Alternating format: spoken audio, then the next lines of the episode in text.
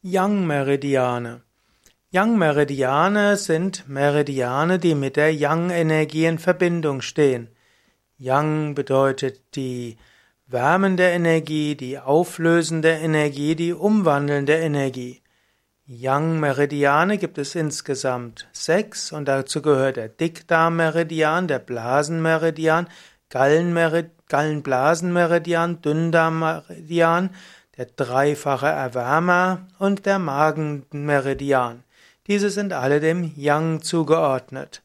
Und dann gibt es den sogenannten ersten Manager und das ist der, das Lenker- oder Gouverneursgefäß und dieser wacht über die sechs Yang-Meridiane. Verschiedene Organe sind sowohl Yang wie auch Yin zugeordnet und brauchen so Yang- und Yin-Meridiane. Ja, das nur als kurze Einführung in Yang-Meridiane.